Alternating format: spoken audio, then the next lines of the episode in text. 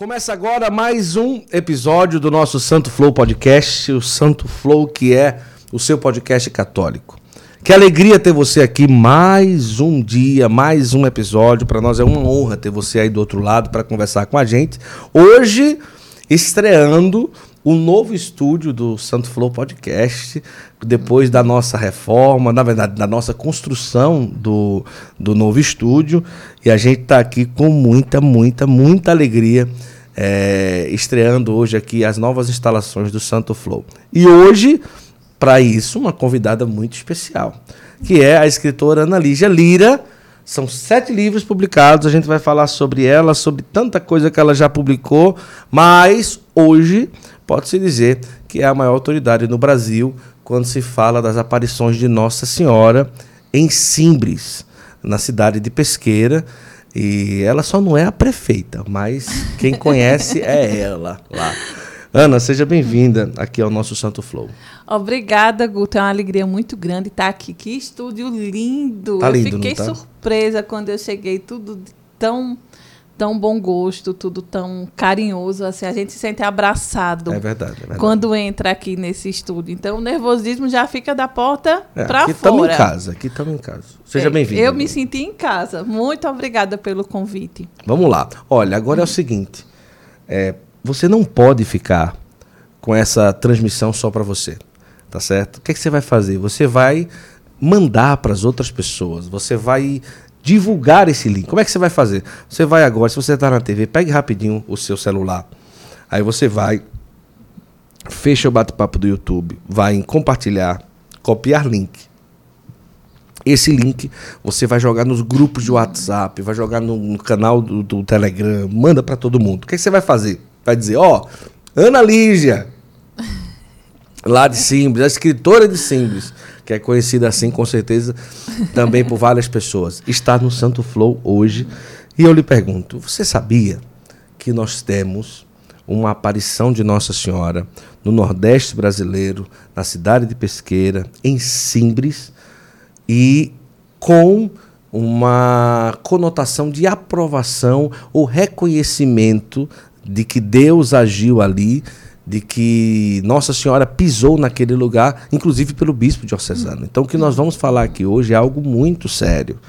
Então, vai divulgando para todo mundo e tenha a certeza que vai ser muito bom o nosso bate-papo hoje com a Ana Lídia. Mas vamos começar só para você entender o peso da escritora que nós temos aqui. São sete livros publicados, né? Sobre Simbres, são dois. Mas vamos falar antes de Simbres. Você já publicou o quê? Vamos lá, vamos passear por aqui. São sete livros. O primeiro. o primeiro é O Capitão dos Índios, que é uma biografia histórica sobre um português judeu hum. que viveu na nossa região, hum. lá pesqueira, interior de Pernambuco. Ah, lá também. Lá também. Entendi. E aí depois do o, o Capitão dos Índios, que a gente lançou aqui no Brasil, em Portugal, na Espanha, esse livro foi o primeiro e a gente lançou em oito países. Olha que maravilha. Três idiomas. E depois veio o Brasileiro na SWAT, que é o livro que conta a história do Marcos Duval, que foi o primeiro brasileiro, instrutor da SWAT, mas não só por conta disso. Hoje é livro, é senador. Hoje é senador, inclusive um abraço, Marcos, um abraço carinhoso para você. E, e depois veio o Diário do Silêncio. Não, antes teve é, A Noite Escura da Alma, uhum. que é um livro muito particular, é um livro que eu fiz após a experiência de perda, né, do uhum. assassinato do meu pai. E aí muita gente durante esse período mandava mensagens para mim falando eu já passei por sim, isso, sim. eu compreendo sua dor. E eu vi que era necessário externar essa dor até para dar a, a mão a outras pessoas que sentiam a mesma dor. Então aí teve esse livro, A Noite Escura da Alma.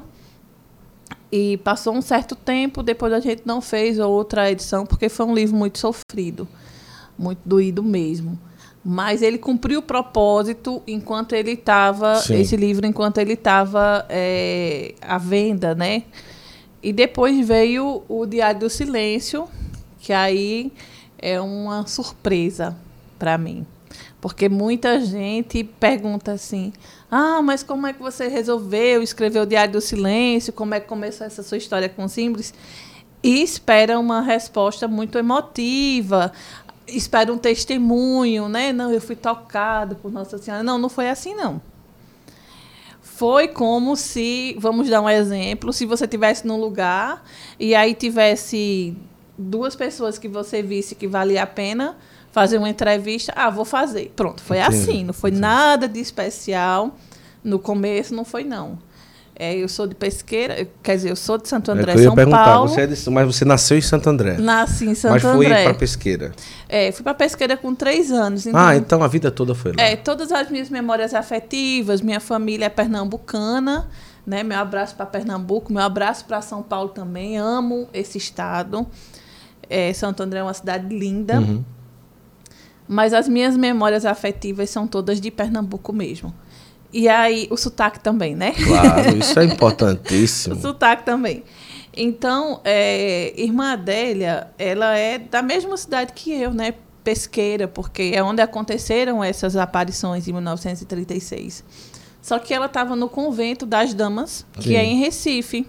E eu também estava em Recife, trabalhando e estudando. E aí um, cunhado meu, que é Roberval, que ele também é historiador, ele disse, Ana, por que você não aproveita, já que está em Recife, para conhecer a irmã Adélia e fazer alguma pesquisa com ela enquanto ela ainda está viva? Porque ela estava muito velhinha. Mas quando você era jovem, adolescente, criança, é, se falava dessas aparições em pesqueira? Já se falava sobre isso? Era algo muito ponto. Você tem memórias de que as pessoas falavam que naquela cidade Nossa Senhora havia aparecido? Onde há essas aparições, há sempre muita controvérsia. Foi assim em Pesqueira, foi assim em Fátima, foi assim em Lourdes, sim, é assim sim. em todos os lugares. Então, tem as pessoas que acreditam e tem as pessoas que não acreditam. Sim. Essas controvérsias, elas são ainda mais intensas quando não há um pronunciamento da igreja. E essa, esse era o cenário quando eu era criança e adolescente, né?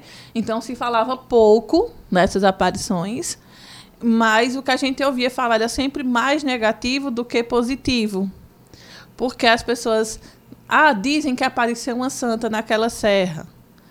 Ah, mas isso aí foi as meninas que inventaram. Isso aí é coisa de cabeça de criança.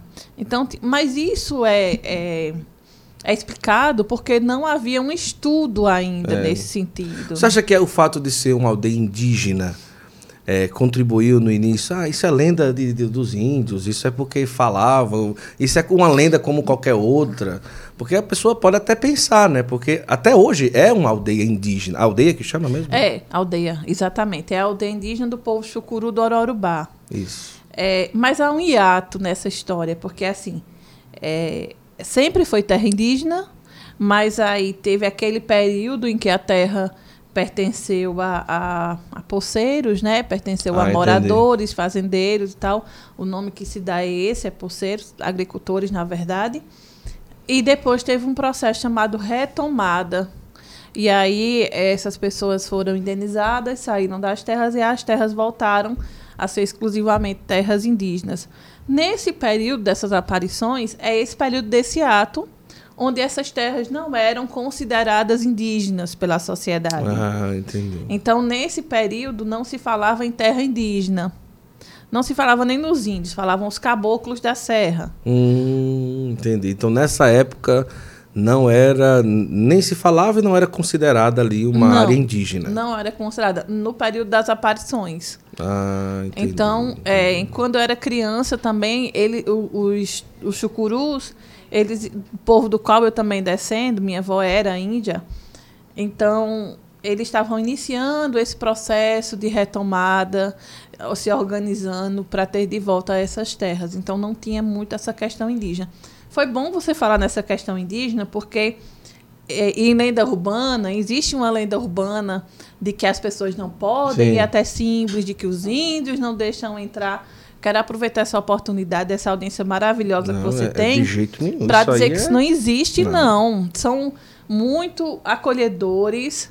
Eu é... já ouvi alguém dizendo, oh, você vai lá, cuidado que tem índio, pode lhe jogar um, é, uma lança, não sei é. o quê. O povo exagera, inventa cada coisa, né? Isso. É tudo muito mal explicado nesse sentido, né?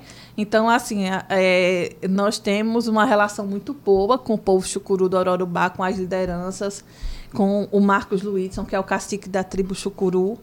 E isso nunca aconteceu, né? Houve um período em que teve um conflito interno Sim. deles e que para eles resolverem café. Ah, as coisas melhoram assim, né, Ana? Oh, meu Deus do céu, isso aqui faz uma escritora feliz. Ah, já tem açúcar já, meu amor? Pronto, então vamos Ó, pra até Com cima. açúcar já veio. O novo estúdio já tá melhorando, né? A pessoa falando, Minha chega um cafezinho, né, Ana? gente, É, quem vai comprar com um cafezinho aí de casa? Pois é. Inclusive, a gente agradece ao pessoal do Café Santa Clara e Três Corações, que sempre nos mantém com aquela, como é, aquela máquina ali de cápsula de café, né, filha? A gente agradece. Inclusive, é, presentearam o Santo Flow com essa máquina de café belíssima, por isso que todas as nossas xícarazinhas são das Três, três Corações. E é um café maravilhoso. Muito bom. Eu Santa fiz Clara um curso é- de barista, posso falar com alguma pouca propriedade. é Meu um café Deus, que maravilhoso. palavra bonita, barista. É, barista é especialista em café? É. E é. É, especialista em café. Zulene, quem fez esse café, pelo amor de Deus? Né, Maurício? Agora ficou difícil Mas aqui. sabe que o melhor café que tem é esse cafezinho de casa, É, é, coado, coado, simplesinho, coado, né? Que tá. tem gosto de café de mãe. É, mais um cafezinho arábico ali, é um negocinho. É também é gostoso demais. Ah, mas né? o Santa Clara faz um café coado maravilhoso. É, inclusive, quando a gente for falar da sua pousada, eu vou dizer que lá eu tomei um cafezinho delicioso, que também é um lugar extremamente é, acolhedor. Mas a gente vai falar sobre isso. Fale da pousada, que Vamos é, falar. é importante para ajudar a pagar as contas, minha gente. Fale da pousada em nome de Jesus.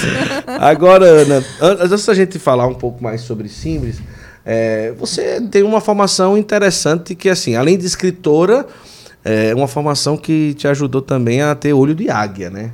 O que, que você formado em quê? Vai lá. Minha gente, é uma bagunça isso aqui, mas vamos lá. É. Eu sou formada em comunicação social com habilitação em relações públicas. Hum. E aí eu fiz especialização em marketing político, Uhum. mas deixei para eu não ir para o inferno. Eu, eu olhava assim e dizia, meu Deus, eu não vou escapar, eu vou Deixei descer de pro tobogã para o inferno. Aí eu deixei essa parte para salvar atuou- minha alma. atuou nas- Atuei 18 anos. 18 anos. 18 o que é uma anos. atuação de marketing político? Que Nem seria? queira saber. Nem queira saber. Meu Deus do céu.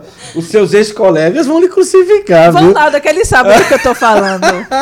Eles sabem. Então, tudinho em casa, ele assim, é mesmo. É mesmo. Sim. É. Então, eu fiz especialização em marketing político.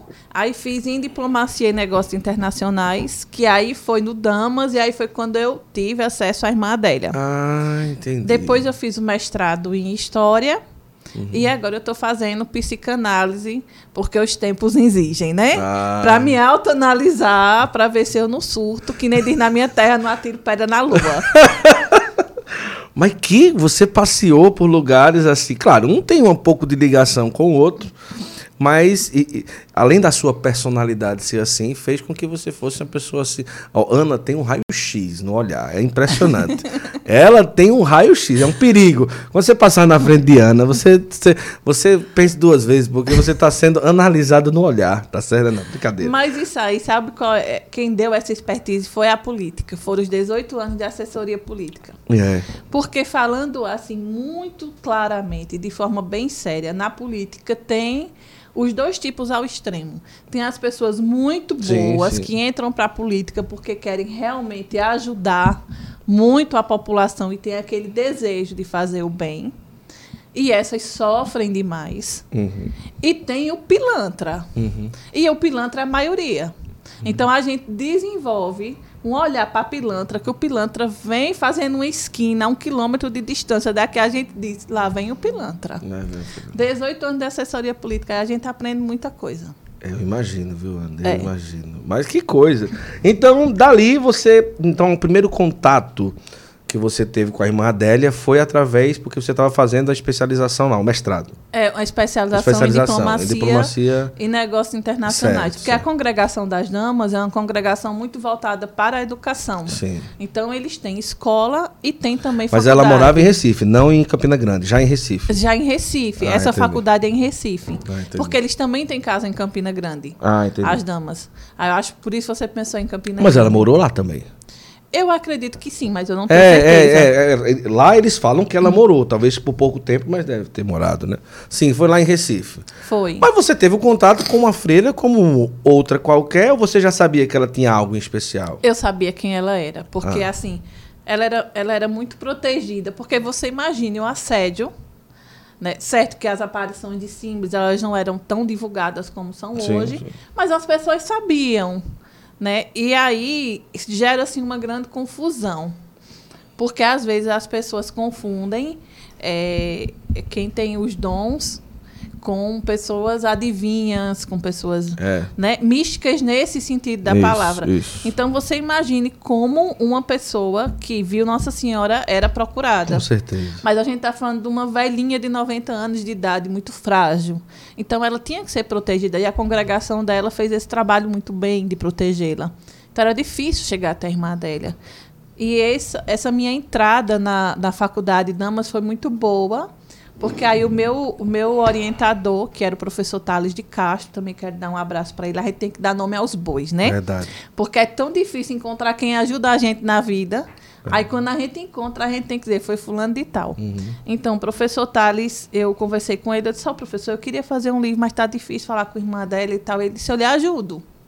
E aí ele deu uma palavra por mim, e aí eu consegui chegar até a irmã dela. E aí eu encontrei essa figura que era muito frágil fisicamente, uma pessoa que já estava realmente terminando essa caminhada aqui na Terra, mas ela era muito forte espiritualmente. Ela tinha aquela toda essa força que você escuta falar. Capacidade das- mental 100%. 100%. 100%. Ela trazia toda essa força da mulher nordestina, sertaneja mesmo, sabe? De pau é pau e pedra é pedra, certo é certo, errado é errado. Então ela tinha muito isso.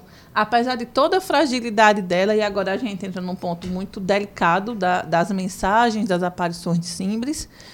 É, apesar de toda essa fragilidade que a irmã Adélia tinha, ela não tinha um pingo de medo de falar que as mensagens de Simbres pedem oração, penitência e alerta sobre o risco do comunismo entrar no Brasil. Muito claro. Muito claro e é assim, e doa quem doer, a verdade é essa. Então a aparição de símbolos não veio dizer distribua, distribua. Quer dizer, Nossa Senhora mandava distribuir flores para os padres, né? É. Mas ela não vem dizer distribua flores, rosas, faça chover pedra. Não, ela diz. Se não houver oração e penitência, o comunismo vai entrar no Brasil e vai haver um mar de sangue. É isso. Agrade a quem agradar. Porque Nossa Senhora não desce do céu para vir aqui na Terra sem um motivo muito sério, né? É verdade. É, é aquela pessoa que vê a gente caminhando por uma boca de lobo e diz assim: tem um buraco ali, você vai cair nele. Tá, dá tempo desviar. E é isso que acontece. Então, as mensagens de símbolos é falando sobre este buraco Sim.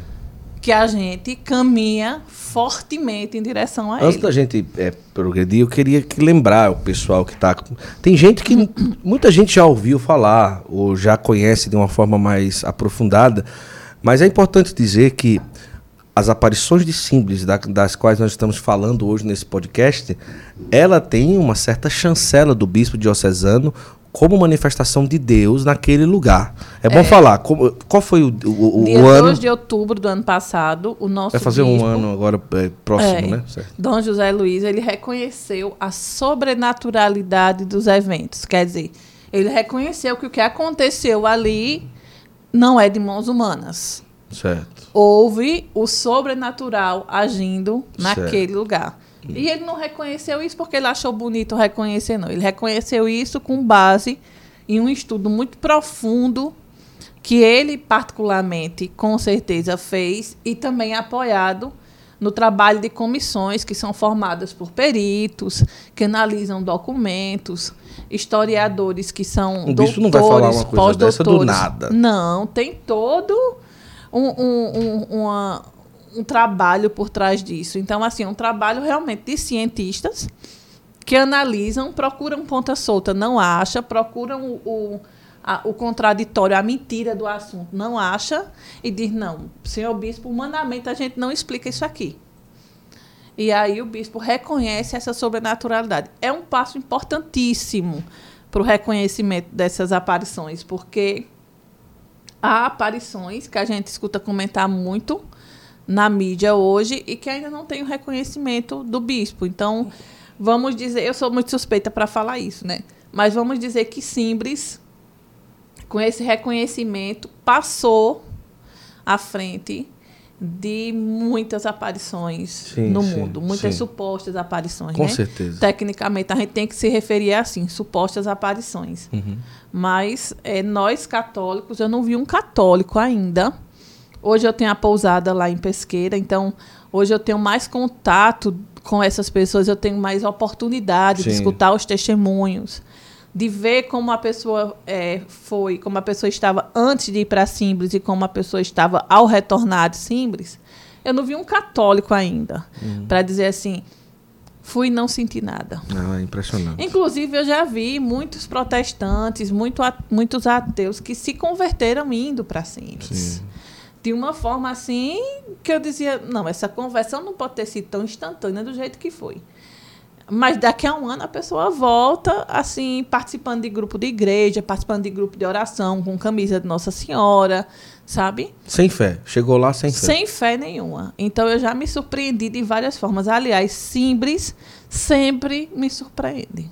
É verdade. É E uma coisa impressionante. Para as pessoas que estão acompanhando, se a gente for assim fazer um, é, um breve resumo. Nossa Senhora apareceu em Simbres.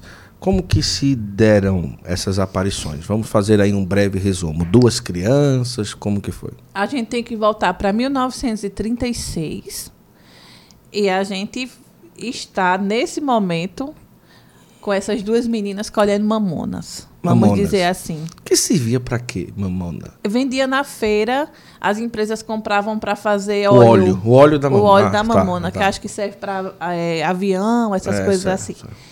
Então, é, é, elas estavam colhendo mamona e havia tido um evento antes que teria sido a passagem de um bando de cangaceiros pela região. Os cangaceiros, é porque a gente tem que saber que não existe só o grupo de Lampião, né? O grupo de Lampião é mais Sim, famoso, sim. mas havia vários grupos dissidentes do grupo de Lampião. Então, um desses grupos havia passado no mês de maio de 36 lá pela nossa região e espalhado pânico.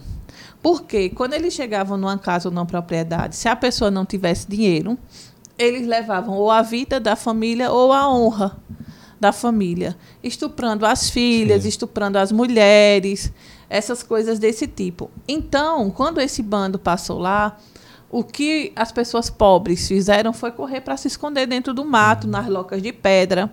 E assim foi com a família de seu Arthur Teixeira. Só que era mês de maio, eles eram muito católicos. A esposa de seu Arthur, Dona Alta, era zeladora do Sagrado Coração de Jesus. Então ela pega o que a gente chama de cuia.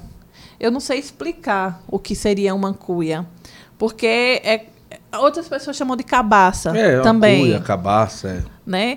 Então, é, procurem, minha gente. Dê um Googlezinho aí, cabaça, que vocês vão achar É. o que é. Então, ela partiu essa cabaça no meio, que é como se fosse uma panelinha, É. né? Duas cuias mesmo. Natural É, dada no duas- mato e corta. E aí ela fez um, um altarzinho dentro de uma parte dessa cabaça, com a imagem de Nossa Senhora. Ela fala a estampa de Nossa Senhora enfeita de flores. E eles vão para o mato se esconderem. Mas para não ficar sem fazer o mês de maio, eles levam essa cabaça com essa imagem de Nossa Senhora para dentro da, da, da gruta, né, da loca de pedra. Então eles ficam escondidos no mês de maio, a família de Eles faziam um altar Maria móvel dentro de uma cabaça. dentro de uma cabaça, porque eles não podiam ficar sem fazer o mês de maio. E aí eles se escondem. Tem uma história muito triste, porque Dona Alta não pode ir, porque Dona Alta está grávida em dias de parir, quando os cangaceiros chegam. E ela fica sozinha em casa. Porque se a família ficasse com ela, os cangaceiros chegassem, morria todo mundo. É. Veja que mulher valente. É. E ela pare sozinha em casa. E ela vê que o menino que nasce é muito fraco, dá o nome dele a ele de Lídio e diz a ele: Lídio, eu estou vendo que você vai morrer. Quando você chegar no céu, fala a Nossa Senhora do nosso sofrimento e o menino morre. Olha só. E aí o pai, sabendo disso, vem do mato, pega o menino, sepulta o menino meia-noite, sozinho, mesmo, ele mesmo cava a cova do menino e volta para se esconder de novo, para tomar conta da família no meio do mato, dessa vez levando Dona Alda, Dona Alda recém-parida, né? E aí isso é maio. Em agosto, essas duas meninas, que era Maria da Luz, filha de Dona Alta e seu Arthur, e Conceição, amiga de Maria da Luz, estavam colhendo essas mamonazinhas para vender Maria na da feira. Luz, depois que se chamaria Irmã, Irmã Adélia. Adélia. Depois é o Isso. nome de certo. Maria da Luz. certo. E aí elas começam a conversar e uma pergunta para a outra. O que aconteceria se o, agora mesmo aparecesse os bandos de cangaceiros? E aí a outra responde: Nossa Senhora haveria de nos proteger. Nesse momento há um raio e quando elas olham, elas para o raio, né, um raio chama atenção, elas veem uma bela mulher com um menino no colo. E aí é importante a gente dizer que Símbolos é um local de aparição mariana, mas também uma aparição de Jesus, porque ela, ele vem junto Junto com Nossa Senhora. com Nossa Senhora. E aí elas vão até onde essa bela mulher está, que é no alto de uma serra, elas estavam embaixo. E quando elas descem, vão para casa correndo e começam a comentar. A mãe dela escuta, pensa que pode ser os cangaceiros que estão de volta, escondidos no mato. Vão averiguar, não encontram nada. E as meninas todos os dias voltam para esse lugar que é altíssimo. Não, é o que eu ia dizer. O acesso. Hoje já tem uma estrutura de escada, mas eu imagino aquelas meninas subindo aquele lugar que é muito difícil de chegar até lá. É muito íngreme, não é brincadeira. É. As crianças, para que elas estivessem lá, o cansaço hoje, subindo escada é terrível. Imagina depois no meio do mato se segurando para não cair, porque é até perigoso de sair rolando lá de, É. de cabeça abaixo. Só que os registros dizem, Guto, que elas subiam sem rasgar os vestidos. Olha, não, aí é um milagre. É.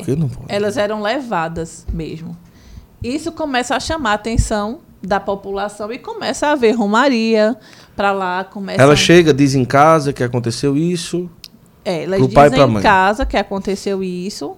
Eles vão, a família delas, o pai e a mãe vão verificar, não encontra cangaceiro, não encontra ninguém.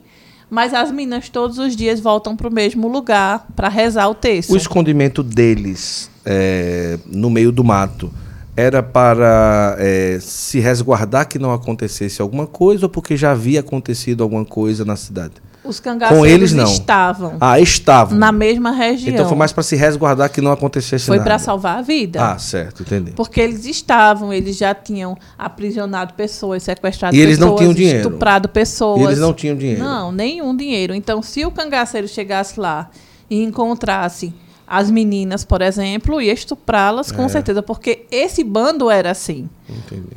É, a história do cangaço é muito grande, né? Então, assim, havia muita diferença entre um bando e outro, Uhum. uma forma de agir e outra. Mas esse bando era desta forma.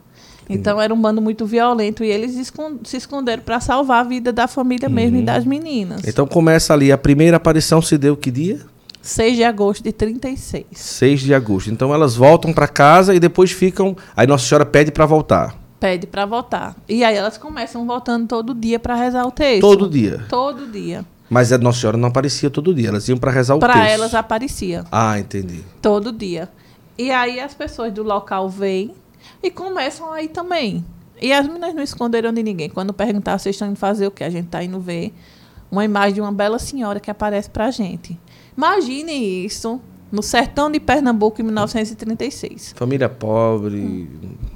Começou a vir gente de todos os lugares, de pau de arara, sabe, de jumento, de cavalo, a pé, de- do que tinha, vinha gente. E começaram também os relatos de curas e milagres.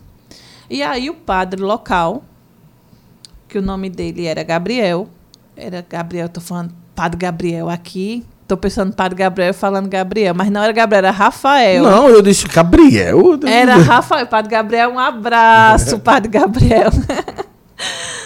É que, que é assim, é um grande padrinho, vamos dizer, É, das aparições de símbolos, né? Porque Padre Gabriel Vila Verde foi um. Ele e o Padre Paulo Ricardo foram os dois que primeiro chegaram, que Sim. deram suporte, que falaram de símbolos antes do reconhecimento, né? Então a gente deve demais a esses dois sacerdotes. Mas aí o padre da época, que era o padre Rafael, viu a necessidade de mandar eh, dar conhecimento ao bispo. Uhum. E aí entra a igreja. Porque aí eh, o, o pai, o Arthur, leva Maria da Luz, que era a filha dele, né? Então era quem ele podia eh, fazer isso. Conceição não era, era só amiga da filhinha dele. Leva ela para conversar com o bispo. O bispo pede para o padre Kerley recebê-los. Porque o padre Kerler era o secretário do bispo, um médico, padre, falando cinco idiomas, extremamente culto alemão. E aí o padre Kerler vai se tornar inquisidor dessas aparições.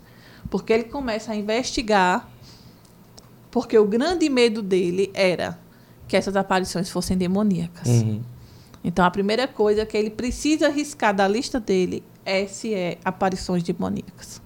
E aí começa uma série de visitas do padre ao local das aparições, usando de vários Sim. estratagemas para descobrir se a aparição Qual a frequência dessas aparições? Depois que começou a primeira, quantas aconteceram por quantos dias? Veja bem, ele tem a, re- é, registrada, né? Documentado, o padre Kerley deixou 40 aparições. Certinho o número? 40. Mas as aparições em Simbres nunca cessaram. Então, Nossa Senhora continuou aparecendo para as duas videntes. Após eh, eh, Simbres, né, após essa documentação do padre, vamos dizer assim, quando o padre enterra- encerra esse ciclo de pesquisa, ela continua aparecendo no Convento das Damas para a irmã Adélia, Ah, Maria é? da Luz já freira, né? Então ela continua aparecendo no convento para a irmã Adélia e na casa de Conceição para Conceição. Olha só. E quando ambas iam para Simbres, ambas viam Nossa Senhora lá de novo. Então a gente não tem hoje como dizer quantas aparições ocorreram. Mas a última registrada pelo padre se data de que. é- Eu acho em 1937. Ah, então. Se eu não me é, engano. é evento aí pra, de um ano. É, mas aí reconhe- é registrada pelo, Pelo padre. padre, entendi. Porque depois a gente vai ter a volta de Irmã Adélia, já freira, depois de 50 anos de, silêncio, onde ela vê Nossa Senhora lá, e isso aí é documentado e testemunhado. Quais os pontos que hoje a gente conseguiria trazer, por exemplo, três ou quatro pontos importantes que é, atestam essa sobrenaturalidade? De dizer assim, olha, o padre fez toda uma pesquisa, essa palavra inquisidor é muito forte, É né? muito forte. que é o título do, do, do mais novo livro da Ana Lígia sobre Simbres, que é o Inquisidor de Simbres, esse que está aqui ao lado dela. E assim, os pontos dessa Inquisição, que é importante que o, o padre, no caso aí, não foi um vilão. Não. né? Não é por conta do nome, porque quando fala Inquisição É. no Brasil, o pessoal já leva para um lado. Mas nesse caso aí, muito pelo contrário, foi, foi um realmente anjo. um anjo É. para que as coisas pudessem andar e pudessem ser documentadas, atestadas, como a Ana falou, um homem muito culto. Imagina, É. agora imagina naquela época estar ali em Pesqueira um padre alemão que fala cinco idiomas, que é secretário do bispo. Impressionante. O bispo era brasileiro da época, não? Era. Era brasileiro. E tinha um secretário padre alemão. É, e o padre Kerley ele veio para o Brasil para fazer o doutorado em doenças tropicais. Então a gente está falando Ele era médico. Ele era médico de um homem que ele chega no Brasil em 1922, que veio fazer um doutorado em 22. Olha só. É. E um homem também de oração, porque é, tinha. Eu vi uma foto dele com o Frei Damião um dia. E Então, uma foto que a de muito amor, né? É isso. Eles que, se abraçando assim. Que aqui atesta que ele também não só valorizava a questão é, da, dos estudos e da medicina, mas também da espiritualidade. Né? Acompanhava Frei Damião, acompanhou e conheceu, e, e, e muito afetuoso, inclusive, com o Frei Damião. Mas vamos lá. Três ou quatro pontos que a gente pode dizer. Esses aqui chamam mais atenção de uma sobrenaturalidade das aparições. Assim, olha, isso daqui é impressionante. É, eu começaria com as perguntas que ele leva, que são mais de 180 Meu perguntas. Deus do céu. Todas estão nesse livro aqui. Todas estão nesse livro. Certo, certo. É, o Inquisidor, inclusive, é um dos livros mais trabalhosos que eu tive para escrever. Porque é, o Diário do Silêncio, a gente traz o, o diário do Frei Estevão Rottig, que foi um frei que acompanhou o padre José Kerley. Então, como eu sabia que o diário vinha primeiro, então eu quis fazer um livro mais leve, para que as pessoas mais doce, para que as pessoas começassem a se interessar pela história. Sim. Já esse inquisidor é pauleira. São 300 páginas quase. Né? É.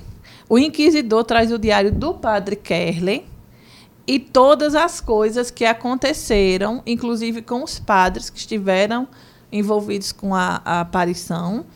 É, após essas aparições e as cartas, os desabafos do Padre Kelly.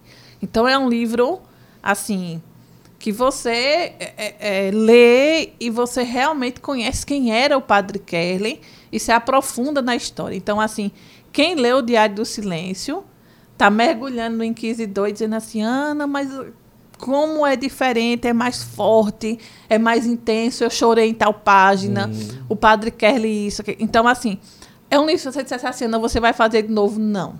Porque eu não quero morrer doida. não, faço inquisidor, é esse, é esse Eu ponto. lembro que você se esforçava muito em pegar o diário e tentar entender o que estava escrito ali, né? A gente transcreveu. Porque a letra toda complicada e antigo, é. papel antigo é. e tudo. Né? A gente transcreveu o diário do Padre Kerley com fidelidade. Foram três meses de trabalho mas não tem uma vírgula fora do lugar. Então, quando você lê o Inquisidor, você vai ler o que o Padre Kerr escreveu no diário dele. Uhum. E aí é um, um, livro que, assim, o diário e o Inquisidor, para mim, são dois irmãos inseparáveis, sim, sabe? Sim, sim. Mas aí você Vamos me lá, pergunta sobre é, esses três pontos sobre a naturalidade. As perguntas que ele leva, que ele formula, são perguntas profundamente teológicas, e que ele já leva escritas em alemão e latim, misturado.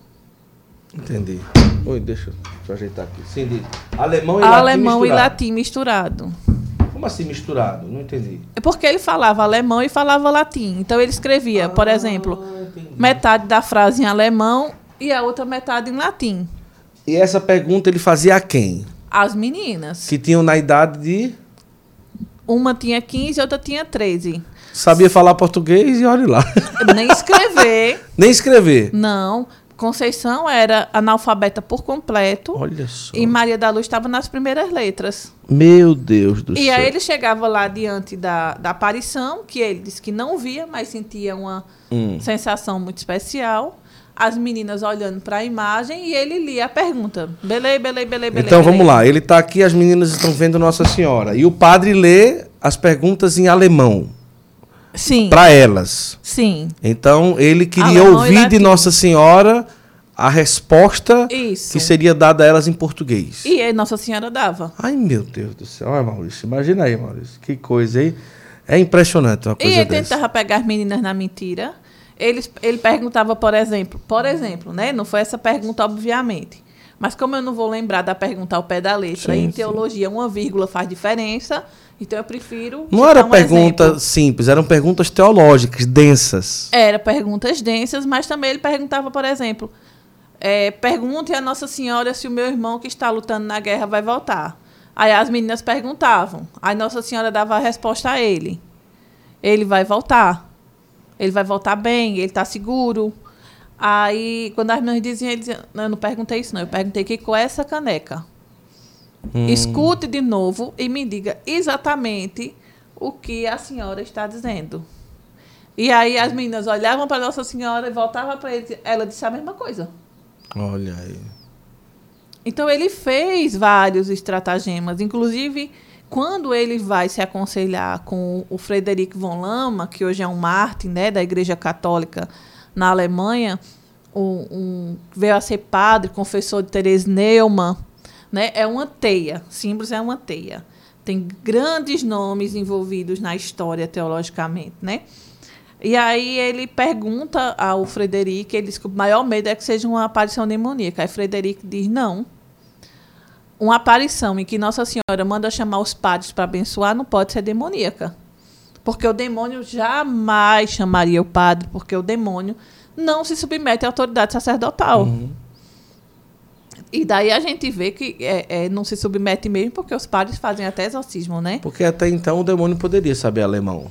Então, alemão, latim. É, então né? nesse caso ainda poderia ser o demônio a responder a, é. a elas. Mas o demônio nunca, deri, nunca diria chame tal padre porque eu quero abençoá-lo. Ah, é verdade. Nunca. E nem abençoaria. Nunca, nunca, nunca. Então.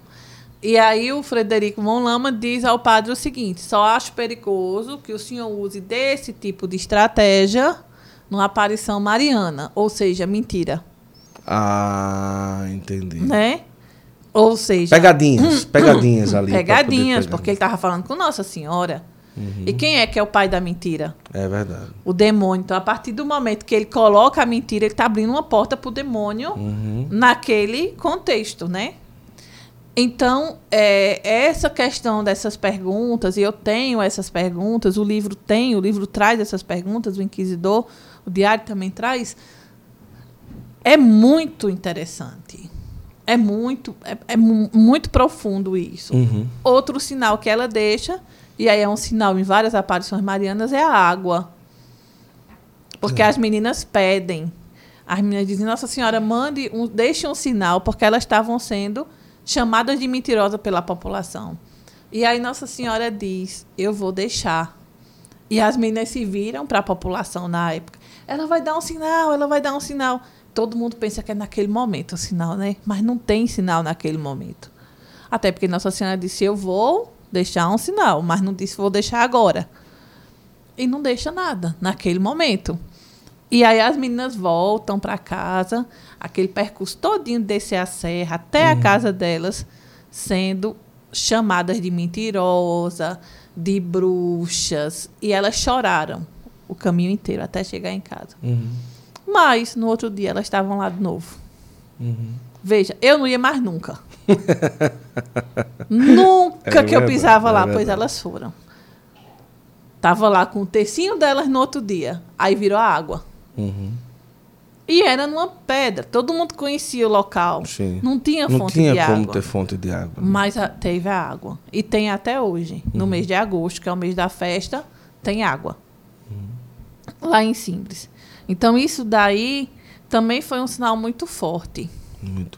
E em Simples acontecem até hoje vários sinais, sinais do sol, uma chuvinha que cai. O orvalhozinho. É, então tem vários sinais, mas para mim o terceiro sinal que eu lhe daria é de mais assim sobrenaturalidade é a vida das videntes, das duas, Uhum. porque as duas foram grandiosas naquilo que couberam a elas. Maria da Luz como religiosa, irmã Adélia, né? E Maria da Conceição como leiga.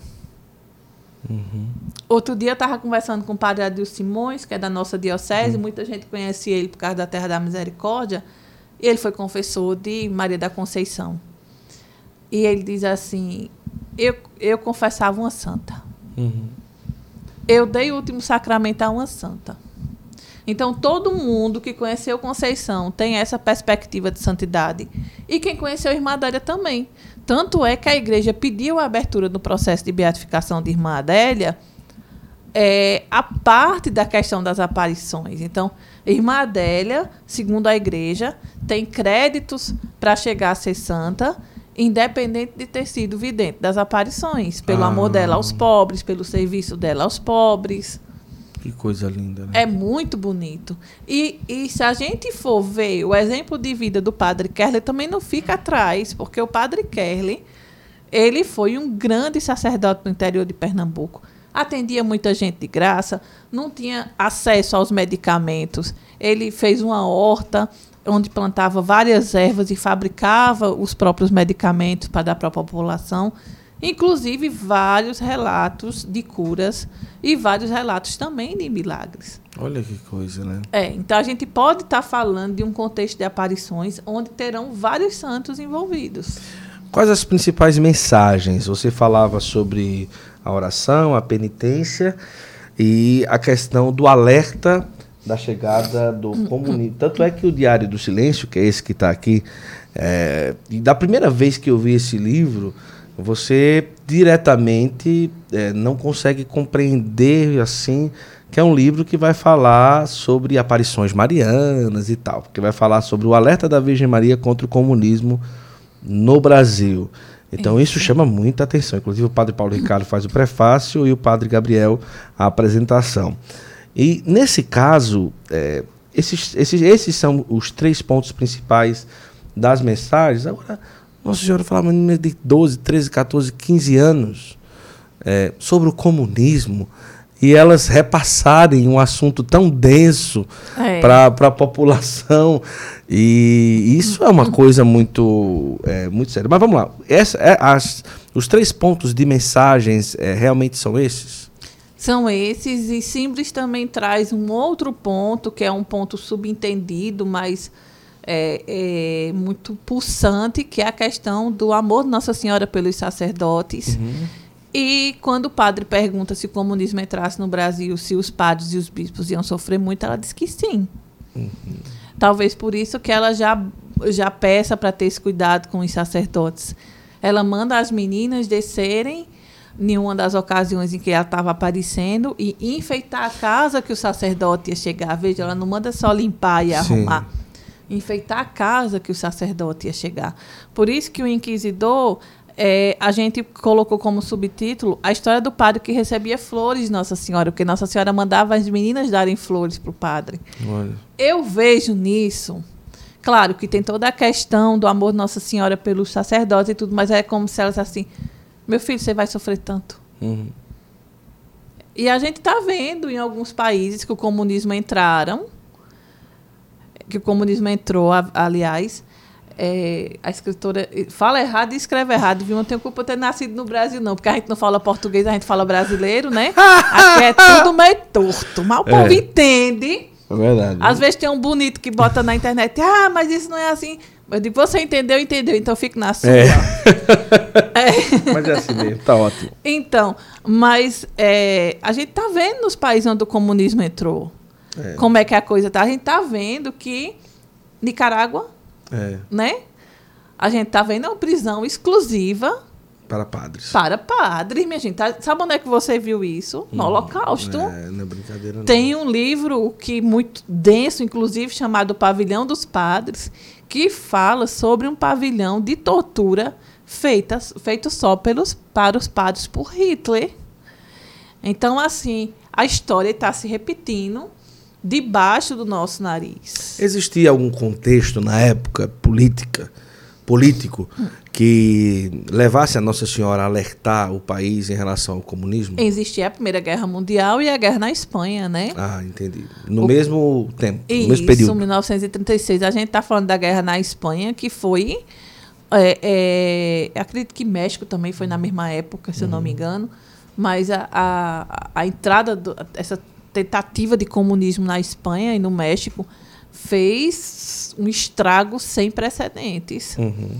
E a profanação da, da, questão das igrejas e dos próprios religiosos enquanto corpo, né? Porque muitos deles eram fuzilados, mortos, e quando o corpo estava em estado de putrificação, eles desenterravam os corpos e profanavam os corpos em praça pública, inclusive sexualmente. Olha que coisa terrível. Né? Mas é diabólico. Uhum. O comunismo ele é diabólico. E aí eu tô assim, eu não posso falar que eu estou muito feliz, né? Porque eu só tô, vou, vou, ficar muito feliz daqui a um dia quando a tempestade que tem aí passar. Mas eu estou muito mais esperançosa porque eu estou vendo muitos padres acordando para isso. E a vontade de dizer assim, homem, salve sua própria pele, porque se o senhor não falar contra o comunismo, quem vai para a cadeia primeiro do que todo mundo é o senhor, porque são os religiosos. Nossa Senhora diz vai sofrer muito, minha gente. O que é que ela mais falava sobre o comunismo nas aparições? Ela falava que ia haver um banho de sangue no Brasil. Certo. Se o comunismo entrasse. A gente está num país continental. Um banho de sangue. Vamos imaginar isso. Uhum. Né? Se a pessoa não tiver medo disso, vai ter medo de quê? Mais dessa vida. É vai estudar o que é o comunismo. Olha, eu só peço o seguinte: deixem de, de, de se guiar por filosofia de, de postzinho de 30 segundos no Instagram e vá pesquisar o que foi o comunismo onde ele passou. Se depois disso, daí, você continuar sendo comunista, é bicho. Verdade. Não é gente, não tem raciocínio.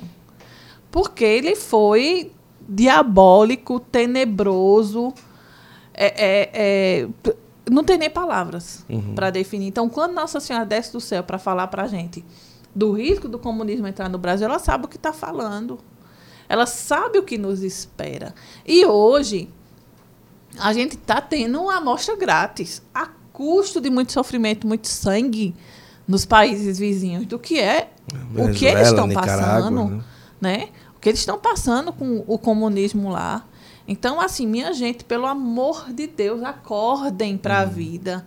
Se você tem alguma dúvida, se você tem é, é, se você acha que comunismo é distribuição de renda, se você acha que comunismo é justiça social, vá pesquisar, porque você está muito enganado. Mas não é um engano bobo isso. É um engano que pode custar a liberdade de um país, a liberdade de um povo. Vidas. Eu já ouvi muito falar. O comunismo tem tudo a ver com o que Jesus pregava. O pessoal fala muito isso, né?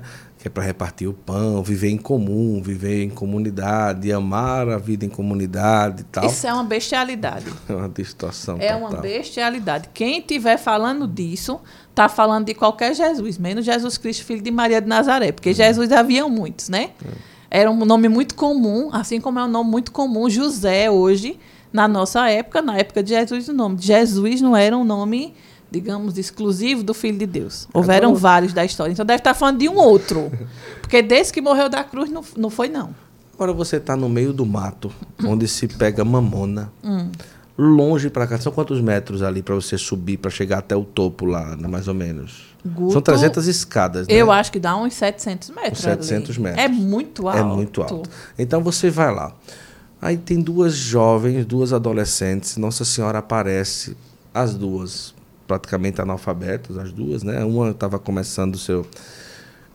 E Nossa Senhora aparece para falar sobre o comunismo aquelas crianças elas não tinham capacidade é, é, mental, nem muito menos estudo para tratar sobre assuntos desse tipo, não é?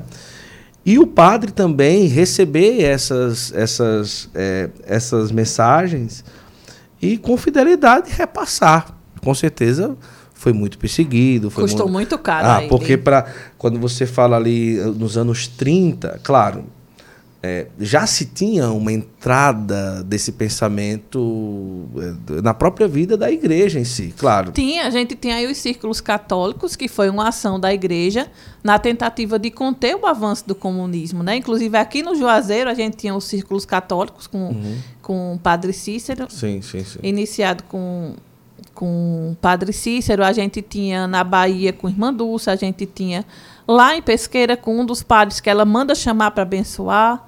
Então, esses círculos católicos. Já era para evitar o avanço do era, comunismo no Brasil. Porque o que, é que o círculo católico fazia? O círculo católico era, uma, era como uma associação uhum. de, de católicos que ofereciam para aqueles agricultores, para aqueles operários, escola, é, facilidade de adquirir sementes, essa questão de irrigação, tudo que os comunistas estavam oferecendo, eles ofereciam também na tentativa de que cessar aquele aliciamento, porque o que o comunismo faz com os agricultores é um aliciamento. Tem nome e o nome é este.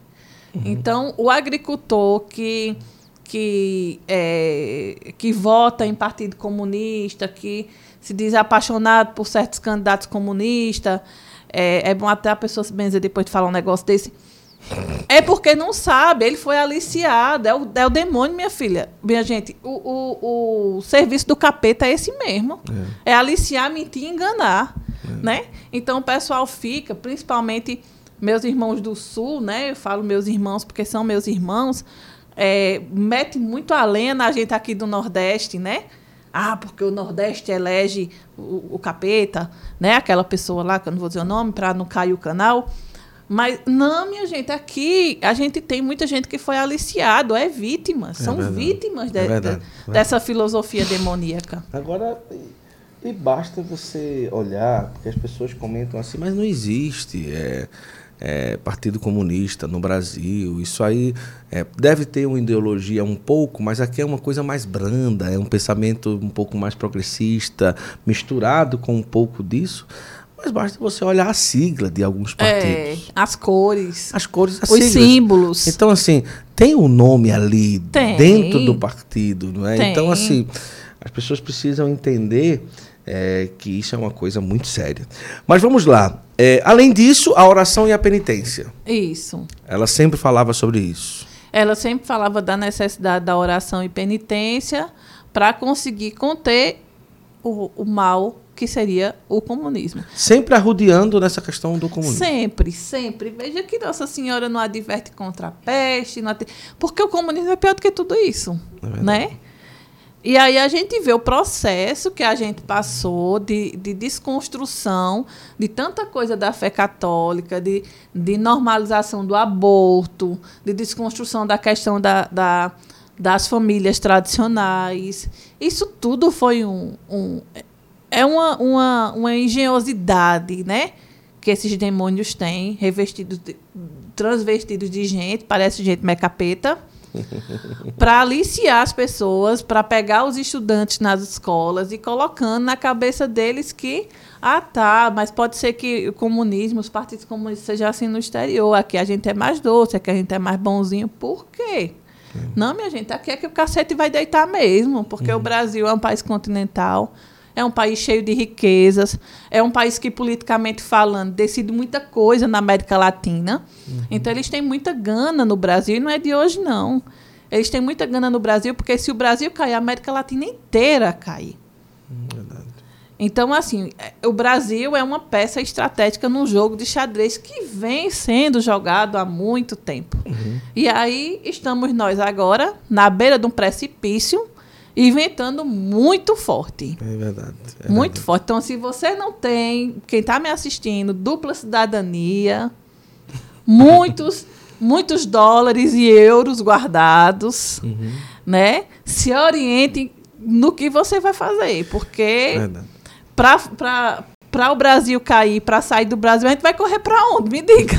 para onde é que corre? Agora, Ana, é interessante a gente perceber que não é uma aparição política de Nossa Senhora. Hum. Ali aconteceram diversos milagres.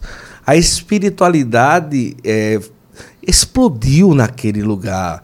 O, o, próprio, o próprio fenômeno da água sair da pedra e de pessoas serem curadas, transformadas, convertidas. É, isso é algo que até hoje, quem vai lá, por exemplo, o padre José Augusto da Canção Nova esteve isso, há pouco tempo foi lá. Um amor tantos e tantos outros padres. O padre Paulo Ricardo já foi, não? Ainda não, Ainda não. Vai, vai, Padre Paulo Ricardo. E nós estamos esperando ele aqui também. É, sendo um esperando o outro. Padre Paulo. Apareça, pelo é. amor de Deus. Ele é pernambucano, ah, né? É, então ele é. tem que aparecer ele pelas vai, bandas daqui. E, e, tantos outros padres, inclusive bispos, já, já passaram por lá para conhecer e tudo. E até hoje, é, aquele lugar se reveste de uma espiritualidade. Eu tive a graça de ir lá. É. No meu Instagram, até hoje, tem lá é, as aparições de Simples, porque foi algo que me marcou muito fortemente. Eu já alcancei graças ali, é, diante daquele lugar. É realmente um lugar que vale a pena todos os católicos, ou aqueles que são ateus, ou aqueles que não têm fé, visitar aquele lugar que Nossa Senhora pisou é realmente, a gente pode afirmar com toda certeza, além de todos os livros que nós temos sobre isso e toda a documentação e tudo isso que a gente está falando hoje aqui, vale muito a pena. Aqui, que é. ele é um dos que falava contra o comunismo. Pois é. Nego, tá, a gente pode deixar esse povo cair, não. Os povos falam contra o comunismo e ficar de pé bonitinho, assim, bem, bem focado na câmera. Então hoje, é, a gente está falando que temos a, a certeza e também é, atestamos que Nossa Senhora pisou o solo brasileiro e, é, e, aquele lugar é um lugar de milagres. Eu é. imagino que você que tem aquela pousada lindíssima. É? Obrigada. Que daqui a pouco o Janailson vai até pegar o Instagram da pousada de. Bota aí, pousada de Simples. Em né? nome de Jesus, é, bote mesmo. Pega o Instagram e coloca na tela enquanto a gente está falando. Pode colocar. Já, viu? E aí, é, essa, você tem, tem lá, para mim, a para mim não, para todo mundo. A pousada que tem mais cara de Simbres. Inclusive tem a imagem que pertenceu à Conceição, uma das videntes, Isso, né? É. Que é a imagem que exala perfume, né? Você, Isso. É, o cheirinho da imagem, ela exala perfume até hoje, né? Até é, hoje. É, até hoje. É. É, uma, é uma imagem que pertenceu à vidente de Simbres. Você deve ter visto muitos testemunhos de milagres vi, ali. Vi. Já vi vários testemunhos, já vi vários milagres acontecerem também. É, agora, só fazendo um, um um complemento à fala anterior, que quando a gente fala sobre a questão do comunismo, é, a gente, quando Nossa Senhora vem falar sobre a questão do comunismo, ela não está falando de política, ela está falando de sobrevivência. Porque esse sistema é um sistema danoso e nocivo uhum. que odeia Deus. Isso. Né? Então, para eles, Deus é o Estado. Uhum. Então, quando ela vem alertar, ela fala: cuidado para o comunismo não entrar no Brasil. Ela está falando: você vai ficar sem comunhão, você vai ficar sem missa no domingo, os padres vão ser presos. Se você morrer, você não vai ter direito ao, o, a, a, o último sacramento. Seus filhos não vão poder ser batizados. Já pensou, minha gente, é. no que é tudo isso? Então a gente tem que desvincular essa questão da, da, política. Não é política. Política é quando você pede voto para fulano ou cicrano, uhum. né? A gente está falando aqui de sobrevivência, de não querer um sistema. Não é diferente de queira fulano. Não, uhum. não tem nada a ver com fulano. Tem a ver com o sistema que eu não quero. Não pertenceu a esse sistema. Para mim, todas as possibilidades de de nome A, de nome B, de nome C, são válidas, desde que não pertence a esse sistema comunista, que é um sistema de exceção de liberdade, né? uhum. né? E a gente precisa disso que foi conquistado no Brasil a tanto custo, que é a nossa liberdade. E aí eu não estou falando da independência do Brasil de Portugal, não. Eu estou uhum. falando da da nossa conquista da liberdade, né? Não tem nada a ver com essa outra parte da história que a gente não vai entrar, que aí daria outro programa. É verdade, é verdade. Então, assim, eu já vi muitos milagres acontecerem em Simples que validam, né? Esse, essa outra parte que ela fala, que valida essas falas de Nossa Senhora. Se vocês verem, aqui eu vou fazer uma propaganda de um documentáriozinho que a gente fez na internet. Sim. O nome do documentário é O Diário do Silêncio, tá lá no meu canal. E ele, ele traz exatamente esses relatos de milagres. A pessoa que recebeu o milagre contando o milagre. Contando o que ocorreu na vida de, dela. Dois, assim, que você não chama muita atenção. Me chama muita atenção a cura de Maria Júlia, que é a filha de Noemi, que é uma menina que vinha, resumindo bastante, ela viria com três síndromes, que tornaria ela. É, ela teria uma vida vegetativa, e Noemi, com oito meses de gravidez, pega a imagem que pertenceu a Maria da Conceição, bota na barriga, chora e pede a Deus força para criar uma criança deficiente, uma criança com necessidades especiais. E aí eu disse a Noemi, mas você peça a cura, você é a mãe. E ela, com a maior humildade do mundo, diz assim, mas por que, que eu não. Tanta mãe tem criança especial, eu não sou melhor do que elas. Uhum. Peça a cura. E quando, quando os médicos foram fazer o exame, por exemplo, uma das, das necessidades especiais que a menina traria fez com que o cérebro dela tivesse como se fosse válvulazinhas abertas, uhum. que eu não uhum. sei explicar. No documentário ela explica direitinho. Então tinha três válvulazinhas abertas. E quando os médicos foram procurar ainda a menina na barriga da mãe, viram que essas válvulazinhas estavam fechadas. Quando a menina foi nascer, havia toda uma estrutura de UTI para a menina, né? Toda uma estrutura porque a menina ia nascer com muitos problemas. Já preparado, né? A menina nasceu saudável. Posteriormente, com oito dias, quando foram fazer um exame de ressonância na, na cabecinha dela, viu que ela tinha uma cicatriz onde, no cérebro, onde tinha as três válvulas abertas. Como tivesse sido operada. No, dentro do útero materno. Sendo que a mãe não tomou remédio, não tomou nada. O remédio dela foi pedir a Nossa Senhora. Tanto é que o nome da menina hoje é Maria. Maria Júlia, a cor mais linda do mundo, a menina. Olha que coisa linda. Então, esse milagre me chamou de onde muita eles atenção. São? São de lá de Pesqueira. Lá de Pesqueira. Lá de Pesqueira. E também, assim, é, falando do milagre de uma leiga, que é Noemi falando do milagre de um sacerdote, que eu já vi um sacerdote chegar lá em casa, lá na pousada, né? Eu chamo de minha casa, mas é a pousada, e dizer assim: eu vou abandonar a batina e eu vim aqui me despedir de Nossa Senhora. Vai ser a última coisa que eu vou fazer como padre. Uhum. E subiu lá para Simbres, passou o dia quando ele chegou de noite. Chegou aos prantos. Eu não sei o que aconteceu com ele lá em cima, mas ele disse a mim: Minha filha, olhe, se você me encontrar na terra, no céu ou no inferno, você vai me encontrar como padre. Eu digo: No inferno eu não quero lhe encontrar de jeito nenhum. No céu e na terra a gente tá aqui para isso, mas no inferno não. Então ele é padre até hoje. Olha que coisa. E isso já faz assim uns cinco anos. E é um ótimo sacerdote. Então eu já vi muita coisa, muita coisa acontecer mesmo. E com a irmã dele em vida também era muito normal você estar tá acompanhando ela e de repente você vê ela, ela olhar para um ponto fixo assim e dar a mão como se estivesse dando a mão para uma pessoa e começar a rezar o texto. Por exemplo, ali a gente sabia que ela estava vendo Nossa Senhora. Você chegou a presenciar alguma vez momentos assim? Várias vezes. Era impossível você conviver com a irmã dela e você não presenciar, porque era o dia dela, era Entendi. o dia a dia dela. Entendi. Então, assim, era. E para ela, pela, pelo que eu entendi, ela era de pouquíssimas palavras. Então, pôs assim, ai, porque minha irmã dela me disse isso, isso, isso. A minha ela não dizia era nada. Ela era muito calada e muito quieta. Mas, pelo que eu percebi, Nossa Senhora para ela já era como uma amiga íntima. Porque você imagina, a primeira vez que ela viu Nossa Senhora, ela tinha 13. Morreu com mais de 90. É. Né? Então, uma amiga que acompanhou ela a vida inteira e talvez a última que tinha do tempo de infância, uhum, digamos sim, assim. Sim, sim. Então, ela conversava com Nossa Senhora que nem você conversa com uma amiga sua. Claro, sabendo que era Nossa Senhora. Com aquele respeito de mãe. Mas quando ela via Nossa Senhora, ela não. Meu Deus, estou vendo Nossa Senhora. Não. Olhava e, e, e rezava e conversava, pedia o texto. Era muito comum. E aí é interessante porque a gente vê São João Paulo II dizendo assim que nós podemos estar convivendo com santos. É verdade. E, e sem saber, né? Com certeza. E eu nunca vi Irmã Adélia como santa. Uhum. Eu convivia com ela, era uma senhorinha. E hoje está sendo aberto o processo delas. É, hoje, olhando para trás, eu percebo todos os traços de santidade uhum. que a teologia espera de uma pessoa, vamos dizer assim, né? Porque quem sou eu para dizer que, sou, que fulano é santo ou fulano não é santo? Eu, sou, eu posso dizer de mim, eu não sou. Uhum. Mas, olhando para trás, eu percebo todos esses traços de santidade que ela tinha, mas que no dia a dia você não nota. Verdade.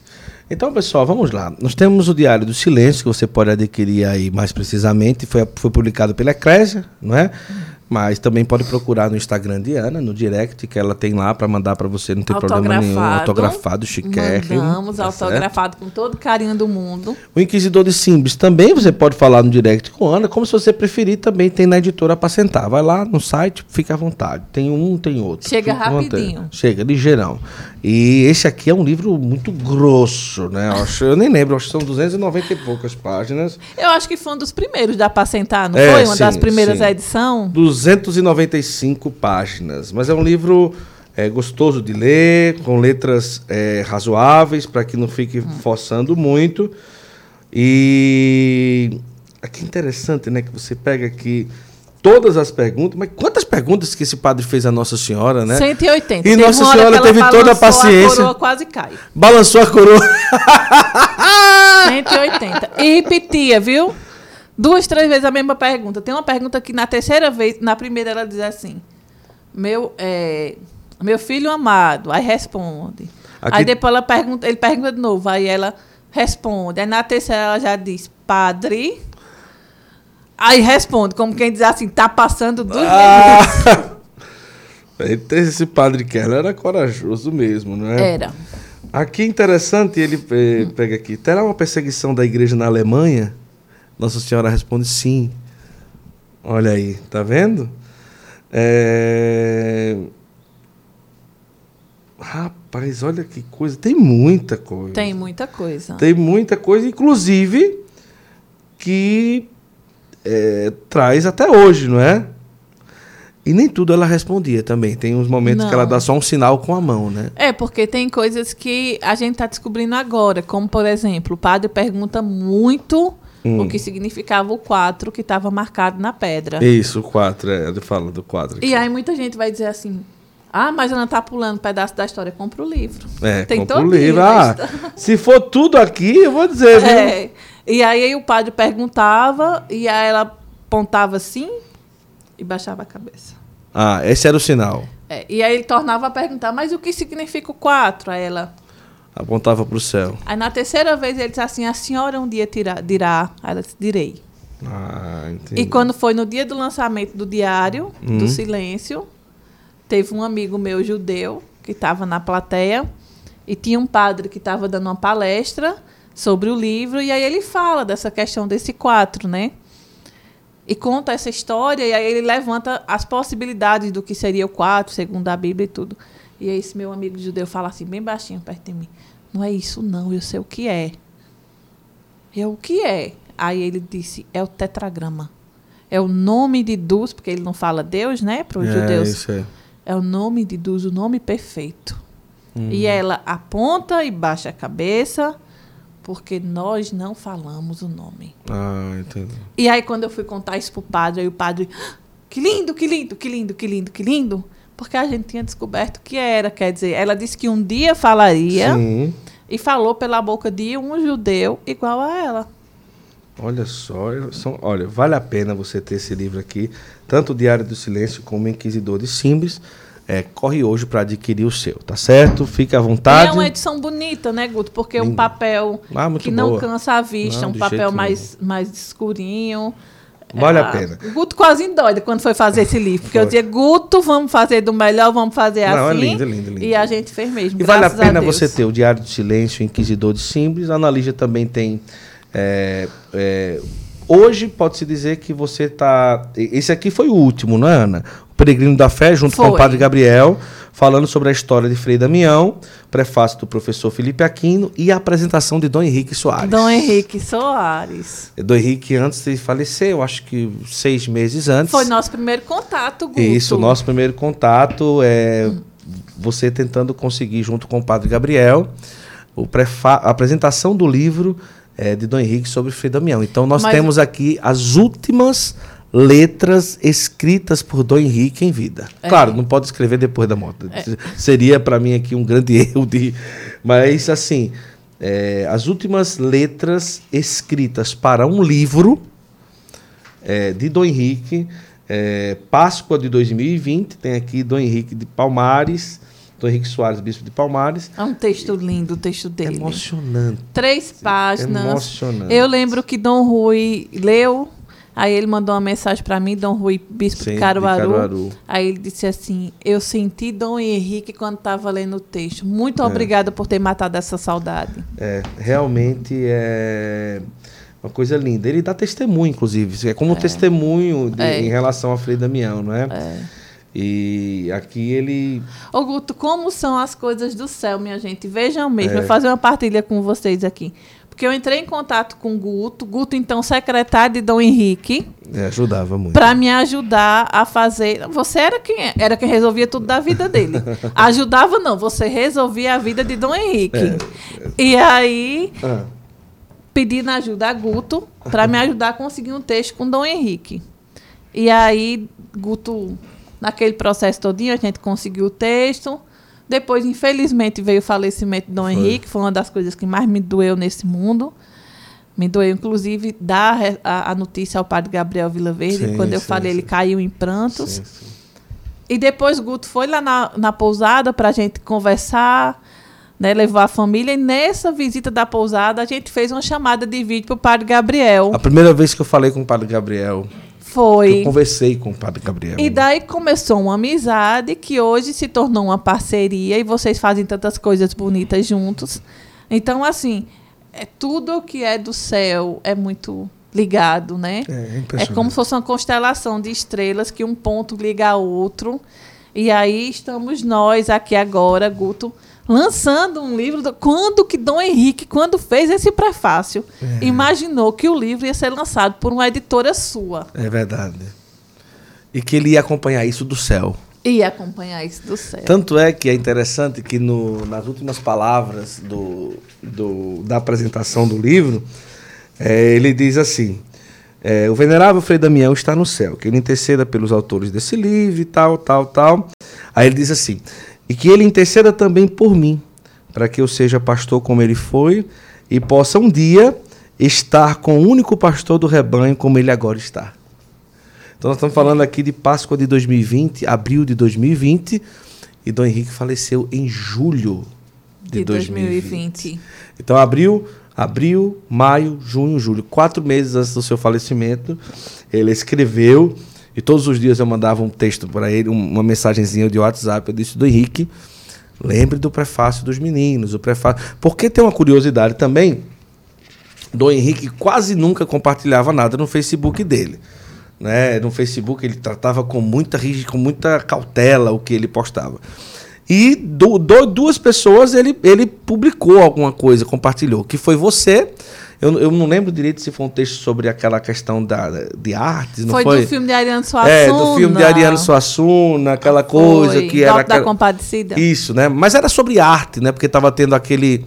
Não sei se foi na mesma época que teve aquela apresentação com a imagem de Nossa Senhora, que o cara Foi tava uma época nu. que no Natal, ele, o pessoal do Porta dos Fundos, que eu digo o nome mesmo, Ah, verdade, verdade, verdade. fez um filme no qual Jesus era gay. Isso, isso mesmo. Um especial mesmo, de isso mesmo. Natal. Aí você fez um texto E aí daqueles. a gente começou, nós católicos reagimos, claro, e obviamente que a gente, né? É. A gente não tá morto, graças a Deus. E aí começou na internet todo mundo falando que a gente era muito preconceituoso. E aí eu fiz um texto faz- fazendo a leitura do, do Alto da Compadecida, dizendo que como é que o católico, a gente é, é tão acusado de tanta coisa, de ser preconceituoso, de. Enfim, a gente assistiu e amou um filme em que Jesus era negro, né?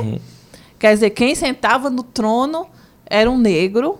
Nossa Senhora era uma idosa, né? No filme de Ariano Suassuna, é, o, o bispo gosta de um dinheirinho, o padre celebra a missa para um cachorro, É. e ninguém atirou pedra em Ariano Suassuna por conta disso, não. Todo mundo leu, é, é, leu ou assistiu, achou graça, riu.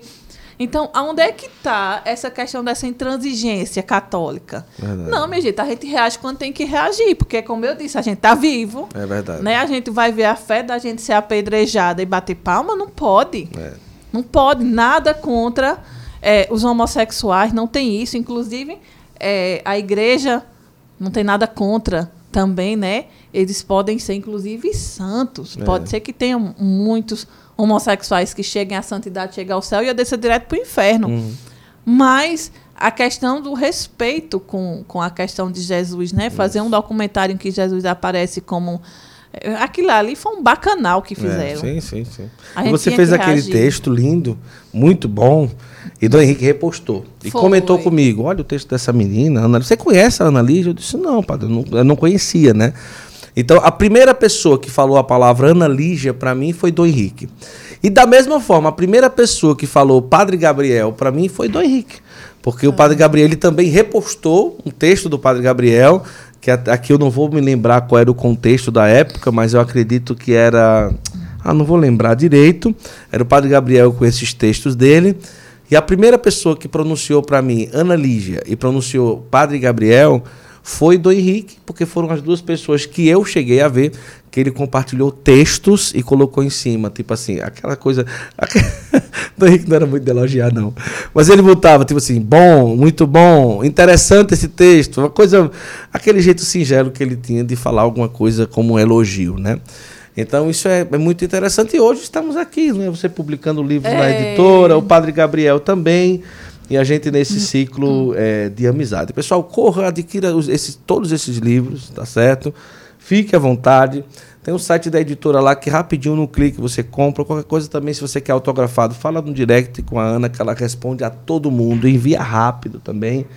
E se aprofunde. Tudo aquilo que a gente conversou hoje aqui, eu tenho certeza que vai ser de grande valia para mim, para sua vida, para todo mundo. E vai compartilhando e vai mandando para todo mundo. Porque Agora, a questão, desculpa te Sim, interromper, vontade. Guto, mas essa questão de compartilhar, quando a gente pede para as pessoas compartilharem as coisas da gente, não é que. Não é pra gente aparecer, Ego, não. É porque a ferramenta que a gente tem, minha gente, é de graça. É. Né? Então, assim, a gente que está fazendo um trabalho, Guto, esse trabalho de evangelização dele, eu eu tô aqui dando minha cara a bater, minha cara a tapa Uhum. falando contra o comunismo. Eu pago um preço por isso com certeza. né? Eu pago um preço por falar contra o comunismo. Já tive várias contas de Instagram derrubadas por conta disso. Então, assim, o que a gente está pedindo é só compartilhe para ajudar a gente, É. para chegar em mais pessoas, mais pessoas terem acesso a essas informações, que às vezes uma palavra salva. É verdade. né? E a gente não cair nessa vala. Então é só isso. O Guto tá aqui, abriu esse espaço para mim. Quando a gente estava conversando antes de começar, eu disse: Guto, você sabe como é que eu sou, né? Vamos fazer? Vamos, vamos fazer. Quer dizer, é uma atitude de coragem dele receber uma, uma entrevistada que é doida. não, é não, né? é não. não. sabe o que vai sair, mas ele tá ali, ó. Então Agora- o mínimo que a gente pode fazer é Com compartilhar. certeza, não. E a gente está aqui para trazer. Isso é um acontecimento. Nossa Senhora apareceu no Brasil e a gente tem que falar sobre isso. É né? Então acabou. Eu fui lá, eu senti, eu vi. Eu escutei os testemunhos, eu, eu, eu, eu, eu, eu experimentei. O que eu estou falando aqui, eu experimentei. Eu fui lá. Eu recebi graça rapidíssima, rapidíssima da, da- daquilo que eu pedi diante da, de onde Nossa Senhora apareceu em Simples. Então, eu não, eu, eu não tenho como contestar nada, não só pelos documentos, mas pelo que eu vivi. E você, pega a sua mala, se prepare, coloque aí, Janaílson, o Instagram da Pousada de Simples, que é a Pousada de Ana, que é um lugar belíssimo. Lá você vai tomar um café muito gostoso. É tudo muito, olha, vou dizer, é tudo muito simples, mas ao mesmo tempo muito chique. Ana é muito jeitosa. tá? A pousada tem cada lugar que você olha tem detalhe. Tem uma capelinha lá que tem a imagem que pertenceu a uma, uma das videntes, É. que é uma imagem que exala um perfume delicioso até hoje, né? Imagem de quantos anos, Ana? Pode se dizer. Mais de 50, com certeza. Mais de 50 anos, a imagem está lá. E vale a pena você ir e se hospedar lá. Porque é uma experiência de. eh, todo mundo fala a mesma coisa, eu também vou falar, inclusive o reitor atual fala isso lá, que a pousada de Ana é uma extensão realmente de Simples. Né? Não fica vizinho aonde Nossa Senhora apareceu, porque você tem que andar, você tem que fazer uma pequena viagenzinha, tem que subir ali e tudo. Mas é realmente um lugar que fala né, naturalmente de Simples, além de ser muito confortável, muito bacana e muito agradável. Comida muito boa, Obrigada. tudo muito caprichoso, né? Tudo muito caprichoso. É uma Tanto é, ferramenta de trabalho, Guto, na verdade, porque muita gente pensa assim: ah, tá fazendo para ganhar dinheiro, para enriquecer. Oh, meu Jesus, está tão longe. Hum. Mas não é isso. A gente faz como ferramenta de trabalho para uma coisa e bancando outra. É. Né? Os livros ajudam muito. Então, lá na pousada, é, a gente tem. Com certeza Só você cansou de tirar de livro católico. para poder manter pousada. Até hoje, quem mantém a pousada são os livros, minha gente. Porque você não, você não cobra um valor exorbitante. É um valor que você Não. cobra ali muito justo. A gente só recebe é, peregrinos e, cató e, e religiosos, né? Isso, peregrinos católicos, isso, isso. então já limita muito, Isso. já limita muito a mais de, de lucro. Todos os nossos funcionários são católicos Uhum. praticantes, gente de igreja, gente de grupo de oração, enfim. Então, assim, é, um, é uma missão cumprindo outra mesmo. Isso, a pousada por si só não se sustenta. Ela daria 30% do que ela custa. Uhum. Quem sustenta a pousada são os livros. Mas aí, se o povo não for, pior ainda, né? É. Piora mais ainda. É um refúgio para nós católicos, para a gente poder sentar, tomar um café. Não, é um lugar delicioso. Vai lá, vai lá. Você, você, você tá vendo aí as instalações da pousada, é tudo muito bonito, muito caprichosinho, vale a pena, vale a pena. E o local da pousada também, que é ali praticamente, no- é no centro, né? É no centro centro da de. Pesqueira, que é uma cidade histórica, É. tem aquela, aquele ar de, de, de- de realmente você estar num lugar histórico, né? Aquela igreja ali, é, ali ao lado de um prédio muito bonito. Vale a pena, vale a pena. E coisas boas ali ao redor, você pode ir num restaurante bom, numa É. pizzaria legal, tomar um bom sorvete, passear também. Vale a pena. Eu vou pedir para os meninos colocarem o contato do WhatsApp da pousada, porque a oportunidade a gente deixa passar, não. Não, com certeza. Com certeza. Além do Instagram, é, o Janailson vai colocar aí o WhatsApp para você falar com, a, com o pessoal lá da Janaílson, pousada. Deus lhe abençoe, viu? Vai, vai sim. E vale muito a pena. Todas as vezes que eu fui lá, sempre fui muito bem recebido, muito Tá bem precisando acolhido. voltar, viu, Guto? Vamos, vamos voltar, Faz com certeza. Vamos por sim, lá. porque a experiência que eu tive lá, não é, foi uma experiência muito, muito especial, muito especial. E, e olhe que eu já pisei em alguns lugares que tem uma conotação de sobrenaturalidade, espiritualidade e tudo, mas ali foi especial. É você entender que no Brasil, no Nordeste, Nossa Senhora pisou, apareceu e que até hoje você vai lá e você vê, se você no mês de agosto, tem água jorrando lá de uma pedra. É. Tem água jorrando lá de uma pedra. É. Né? Então é algo espetacular. Ana, olha que conversa boa. Tá Terminamos. chegando a hora do almoço. São meio-dia, Ana Lígia. Olha só que coisa boa, Se né? eu disser a vocês que hoje a gente vai comer o feijão do padre Gabriel Vila Verde, Ah. vocês vão ficar com inveja? Pois é, Aí agora o novo, o hoje a gente almoça tá com aqui, ele. Ó, tá aqui, tudo direitinho. Aqui embaixo fica a casa do. Aqui abaixo fica a casa do Padre Gabriel, ali fica a editora, tudo no mesmo complexo. Ficou ótimo, né, Ana?